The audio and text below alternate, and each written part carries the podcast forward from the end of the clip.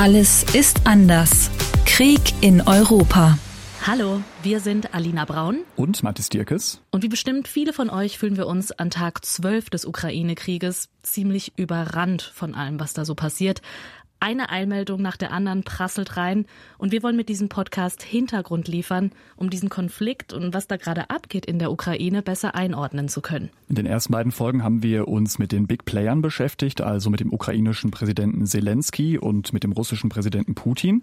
Und heute wollen wir schauen, wie in diesem Krieg gekämpft wird, neben dem Krieg mit Panzern, mit Raketen oder mit Bomben, nämlich auf den Krieg im Internet. Also was passiert da in Sachen Cyberangriffe auf Regierungsseiten oder Kraftwerke? Was äh, bedeutet bedeutet, ist, dass die wohl berühmteste Hackergruppe der Welt Putin den Krieg erklärt hat und was steckt hinter sogenannten Trollarmeen. Das alles beschäftigt uns in dieser Folge von Alles ist anders, Krieg in Europa. Wir freuen uns, dass ihr mit dabei seid. Noch kurz zu uns. Ihr wollt ja bestimmt wissen, mit wem ihr es zu tun habt. Mich kennt ihr aus der letzten Folge, Alina Braun.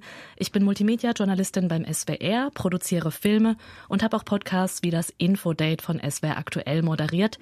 Geboren bin ich in Kasachstan. Ich habe also russische Wurzeln. Ich wurde auch zweisprachig erzogen und in meinem Elternhaus äh, werden jetzt noch sehr viele russische Medien konsumiert. Ich bin Mathis Dirkes. Ich arbeite beim WDR für verschiedene Nachrichtenformate. Ich moderiere den täglichen News-Podcast 630 und die Nachrichten beim Sender 1 Live. Ich habe die letzten Jahre auch dadurch schon viele, viele Krisen mitbekommen, viele Kriege auf der ganzen Welt. Aber sowas wie das hier gerade auch noch nie. Ja, das war eine Kriegserklärung, als vor zwölf Tagen russische Truppen in die Ukraine einmarschiert sind. Eine Kriegserklärung durch den russischen Präsidenten Wladimir Putin. Und noch am gleichen Tag gab es noch eine weitere Kriegserklärung. This is a message to Vladimir Putin from Anonymous. Members of Anonymous have declared cyber war against your aggressive regime. Also diese Roboterstimme kommt von Anonymous, eine Nachricht direkt an Wladimir Putin gerichtet. Wir, Anonymous, wir erklären dem russischen Regime den Cyberkrieg. Ja, von diesem Hacker-Kollektiv Anonymous werden die meisten von euch schon mal gehört haben. Und der Name sagt's ja eigentlich schon. Niemand weiß so richtig, wer dahinter steckt und wie groß diese Gruppe ist. Bekannt ist aber, dass Gruppen und auch Einzelpersonen auf der ganzen Welt verteilt sind. Und in Videos sieht man sie immer mit diesen typisch weißen Masken mit verzerrten Grinsen und Schnurrbart. Genau, also in äh, Videos, teilweise auch bei Aktionen auf der Straße, die sie gemacht haben und Kriegserklärungen. Das heißt jetzt Anonymous oder Leute, die sich von ihnen aufgerufen fühlen, die greifen zum Beispiel Internetseiten der russischen Regierung an, also legen diese Seiten lahm. Ähm, so ein bisschen der Versuch dahinter, das Regime in Russland zu stören, zu ärgern. Dann gab es teilweise Aktionen, dass Anonymous bei Seiten den Text verändert hat, also zum Beispiel bei ähm, Internetseiten von staatlichen Medien. Die haben dann sowas dahingeschrieben wie Putin bringt uns, also uns, die staatlichen Medien zum Lügen. Mhm. Und dann gab es auch noch so Aktionen, dass Anonymous praktisch uns alle, also uns normalen Bürgerinnen und Bürger aufgerufen hat, aktiv zu werden in diesem Krieg und mitzuhelfen, in Russland auf den Krieg aufmerksam zu machen. Also es sind so Aufrufe, die ja uns allen wahrscheinlich seit einer Woche immer wieder auch bei Instagram in die Timeline gespült werden oder die wir auch bei TikTok ganz bestimmt schon gesehen haben. Ja, mir ist es auf jeden Fall schon begegnet und die Hacker von Anonymous ähm, haben zum Beispiel auch auf Twitter dazu aufgerufen, bei Google Maps Restaurants in Russland Russland zu bewerten und in diese Bewertungen dann Antikriegsbotschaften zu schmuggeln. Also das klang dann zum Beispiel so. Das Essen war großartig. Leider hat uns Putin mit dem Einmarsch in die Ukraine den Appetit verdorben. Widersetzen Sie sich Ihrem Diktator. Und aus dieser Nummer mit den Google Maps Bewertungen entstand dann noch eine andere Idee, nämlich Tinder zu nutzen. Das hm. klingt total merkwürdig, in einem Cyberkrieg auf eine Dating-App zuzugreifen. Aber man kann bei Tinder ja mittlerweile weltweit matchen und so eben auch ziemlich unkompliziert Menschen in Russland erreichen.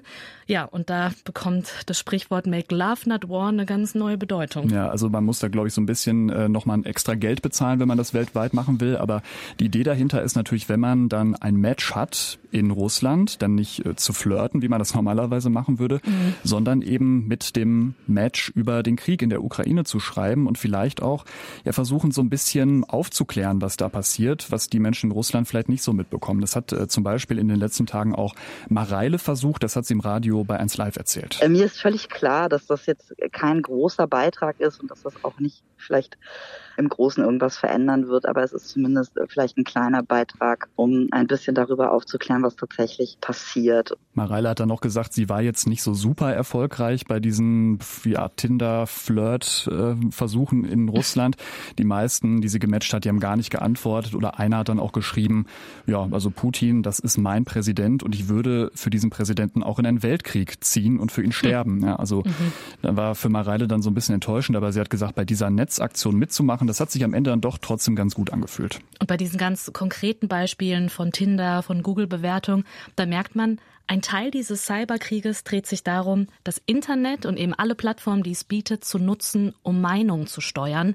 Und das macht Russland natürlich auch.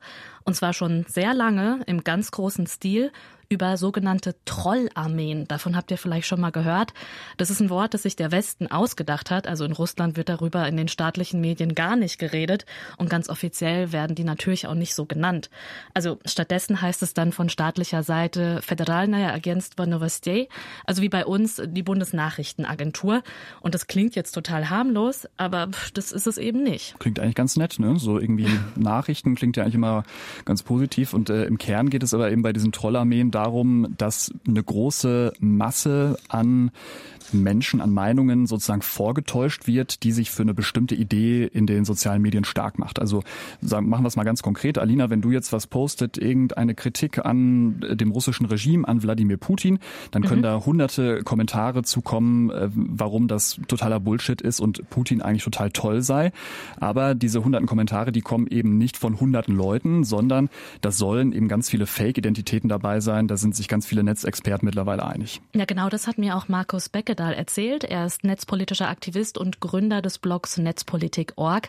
Und er meinte auch, es gebe eine große Diskussion darüber, ob das besonders über Bot-Armeen funktioniert. Also das sind dann so durch Skripte gesteuerte, automatisierte Roboter-Kommentare. Dann wird es einen vollautomatisierten Sender geben und der würde dann ganz, ganz viele Accounts bespielen und darüber was rausschicken oder ob da eben tatsächlich echte Menschen vorm Bildschirm sitzen und eben Teil dieser Trollarmee sind. Und Markus Beckedahl sagte dann, dass da eben tatsächlich vor allem echte Menschen sitzen und die machen das teilweise als ganz normalen Job. Einerseits die Gruppe der ideologisch motivierten Gläubigen oder Glaubenskriegerinnen, die sozusagen auch durch jahrelange Propaganda der russischen Staatsmedien der Meinung sind, fast in einem religiösen Kampf für das Gute zu stehen.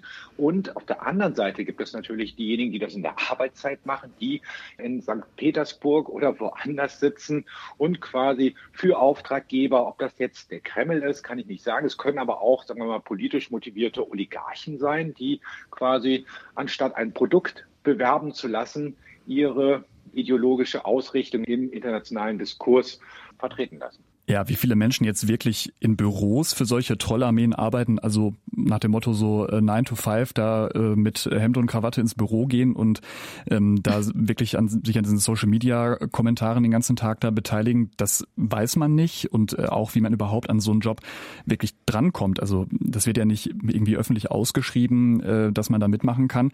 Es gab mal vor ein paar Jahren, 2015, so die Möglichkeit, einen kleinen Einblick zu bekommen und zwar über die russische Journalistin Ludmila Savchuk Schuck, die hat ähm, damals von einer ehemaligen Kollegin ja das Angebot bekommen, für eben eine dieser Trollfabriken zu arbeiten. Die war in St. Petersburg, also ne, einer der größten Städte in Russland. Und sie hat dann da zwei Monate undercover gearbeitet und recherchiert. Und Ludmila Savchuk hat dann berichtet, dass 90 Angestellte allein in diesem Büro in St. Petersburg äh, gesessen haben. Die Firma hieß dann ganz harmlos Internet Research Agency. Das kann so hm. irgendwie alles oder nichts heißen. Ne? Also die könnten alles und nichts machen. Größtenteils, sagt sie, waren das sehr junge Menschen, also irgendwie so zwischen 20 und 30, die da gearbeitet haben. Vor allem haben die wohl gesagt, um einfach Geld zu verdienen. Studenten, Studentinnen sollen da umgerechnet 820 Euro in Bar auf die Hand bekommen haben. Und das ist eben für russische Verhältnisse extrem viel. Ja, und diese russische Journalistin Ludmila Savchuk, die hat vor dieser Enthüllungsstory vor allem als Umweltaktivistin gearbeitet und die hat schon immer die russische Propaganda kritisiert. Sie hat dann in diesen Büros heimlich Kopien und Videos Videos gemacht und als es dann aufgeflogen ist, wurde sie natürlich rausgeschmissen, klar. Aber ihre Aufzeichnungen haben gezeigt, dass sie bei dieser Arbeit ähm, Fake-Accounts zugewiesen bekommen hat. Und das fand ich ja ganz krass. Sie hat jeden Tag wohl eine Liste darüber bekommen, was sie posten soll, welche Events sie heute kommentieren soll und welche Haltung sie dazu einnehmen soll. Also sie sollte da wohl Falschmeldungen verbreiten und auch ganz bewusst Leute mit Kreml-kritischen Meinungen beleidigen. Und genau das hat mir dann auch Markus Beckedahl von Netzpolitik.org bestätigt, dass es vor allem eben auch um diesen Kampf gegen Andersdenkende geht. Eine der Strategien dieser Trollarmeen ist ja beispielsweise auch Andersdenkende auszuschalten. Und deswegen erleben vor allen Dingen Menschen, die eine starke Position in diesem Fall gegen Russland vertreten, massive Angriffe von dieser Seite und eine Möglichkeit für uns ist halt immer, sich dem mit entgegenzustellen, Gegenrede zu zeigen. Ja, das klingt in der Theorie so leicht, aber das Problem bei diesem Meinungskrieg und Informationskrieg ist ja, dass sich viele gar nicht trauen, sich mit einer, naja, sagen wir mal so moderaten, ausgewogenen genau. Meinung überhaupt irgendwo ja. einzumischen, weil man hat ja aktuell oder eigentlich auch schon ziemlich lange mittlerweile das Gefühl, dass die radikalsten Stimmen immer die lautesten sind und sich am Ende dann einfach auch durchsetzen. Total und das ist vielleicht auch der Grund, warum solche Netztrolle dann so präsent sind. Und der Netzaktivist Markus Beckedahl gibt da auch tatsächlich den Plattformen, also diesen sozialen Netzwerken, die Schuld dran. Die Plattformen sind so aufgebaut, dass sie zum Zwecke ihrer Kapitalvermehrung, ihres Geschäftsmodells äh, einfach polarisierendere, aufputschendere, einseitigere Kommentare bevorzugt durchlassen. Und das hat natürlich den Diskurs bei uns ziemlich verändert. Das ist ein ziemliches Problem. Da müssen wir auch nochmal jeder von uns in sich gehen, ob wir in diesem System mitspielen wollen. Und in den letzten Jahren haben wir diesen Minderheiten, die einfach so groß wirken, viel zu viel Raum eingeräumt. Ja, da müsste man den Algorithmen von sozialen Medien natürlich nochmal irgendwie ja, daran was ändern.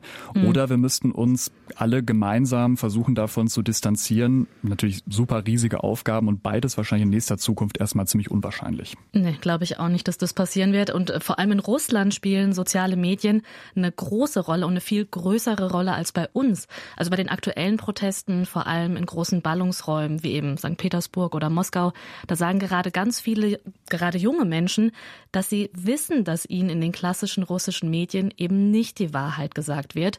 Und ähm, auch der Cousin meines Vaters, der lebt in St. Petersburg, der hat mir vor ein paar Tagen erst geschrieben, dass es zwar Propaganda von allen Seiten gibt, aber gerade in Russland wird man wohl nie mitbekommen, was da tatsächlich passiert. Und das hat uns auch Alona Shestopalova erzählt. Sie ist Ukrainerin und forscht an der Uni Hamburg unter anderem zu russischen Informationskampagnen. In social media, where a lot of people are getting information über die sozialen Medien informieren sich gerade viele Russen, vor allem nachdem viele unabhängige Medien abgeschaltet wurden. Wäre ich die russische Regierung, würde ich viel Geld investieren in solche Social-Media-Trollaktionen, damit die Menschen den Eindruck bekommen, dass alle Leute um sie herum die russische Regierung gut finden oder dass alle glauben, dass in der Ukraine wirklich Nazis in der Regierung sind und solche Dinge.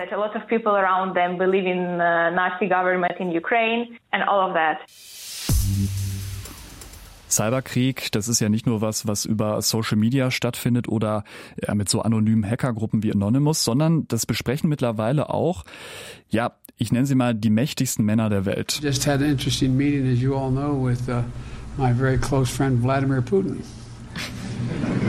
Ja, das war US-Präsident Joe Biden letztes Jahr im Sommer. Er sagt so viel wie, ich hatte gerade ein Gespräch mit meinem sehr guten Freund Wladimir Putin und ich weiß nicht, wie du es rausgehört hast, Alina. Für mich klingt das schon so, dass die beiden natürlich alles andere als gute Freunde sind. Ähm, ja. Also man muss dazu wissen, Biden hat äh, Putin in diesem Gespräch eben vor solchen Cyberangriffen gewarnt, Cyberangriffe aus Russland und hat ihm gesagt, so nach dem Motto, Wladimir, hier hast du eine Liste mit äh, Gebäuden, mit Einrichtungen, die sind aber mal sowas von tabu für dich, für euch, für eben solche Cyberangriffe. Und wenn ihr doch angreifen solltet, dann werden wir als USA auch zurückschlagen. Ja, das war auf jeden Fall äh, leicht bis mittelschwer sarkastisch von Joe Biden mit dem Close Friend. Ähm, was er da auf jeden Fall mit gemeint hat, äh, mit diesen Anschlägen, sind ähm, Einrichtungen der sogenannten kritischen Infrastruktur, also so Dinge wie Krankenhäuser, Stromversorgung, Wasserwerke, Banken, Verwaltung und so weiter. Also die Sachen, die eben wirklich so für unser Leben entscheidend wichtig sind und ohne die nichts läuft. Ja, und genau solche Angriffe auf die kritische Infrastruktur, die hat es zum Beispiel in der Ukraine auch äh, immer mal wieder gegeben, ja. teilweise auch schon vor ganz vielen Jahren, also äh, noch sehr lange bevor Putins Soldaten da jetzt einmarschiert sind. Ich glaube, das beste Beispiel ist 2015, äh, da haben russische Hacker einen Teil des Stromnetzes in der Ukraine lahmgelegt. Und mhm. man muss sagen, zum Glück hat das damals nur teilweise geklappt. Das ähm, hat mir der IT-Fachmann Manuel Artuk erzählt. Der ist Experte eben genau für diesen Schutz von solchen kritischen Infrastrukturen. Infrastrukturen. Man wollte einen landesweiten Blackout, also einen lange anhaltenden überregionalen äh, Störfall in der Stromversorgung verursachen und in Anführungsstrichen alles, was man geschafft hat. Aber im Dezember, also wenn es kalt war, Stromausfall für circa eine Stunde für 250.000 Menschen ungefähr. Wenn das Ganze jetzt zwölf Stunden gedauert hätte oder vielleicht sogar mehrere Tage, dann hätte es sicherlich auch Menschen gegeben, die erfroren wären. Boah, also das klingt schon richtig gruselig mhm. und macht mir persönlich auch ein bisschen Angst, ähm, was diese Cyberattacken verursachen können. Also man kann sich ja gut vorstellen, was die Angreifer damit wollten. Natürlich mal austesten, wie verwundbar die Ukraine ist und auch versuchen, mit so einer Aktion die Menschen in der Ukraine total zu verunsichern. Und ich musste dann bei der Story natürlich auch direkt an die Atomkraftwerke in der Ukraine denken. Also so ein Stromausfall, das ist ja schon übel genug. Aber ein Atomkraftwerk per Cyberangriff angreifen, also das ist für mich so ein richtiges Horrorszenario, da ja. will ich gar nicht dran denken. Ja, es klingt schon richtig so nach Apokalypse, habe ich auch gedacht. Also ja. sozusagen, man hat direkt Fragen im Kopf, wie kann man quasi wirklich per Cyberangriff für so einen Super-GAU sorgen, für einen riesigen Atomunfall.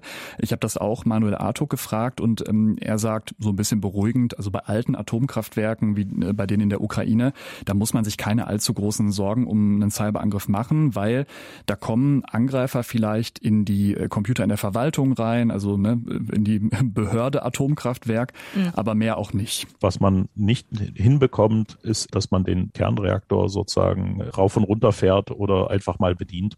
Denn der Leitstand und die Steuerung, die sind durch ein sogenanntes Air Gap getrennt von den äh, anderen IT-Systemen.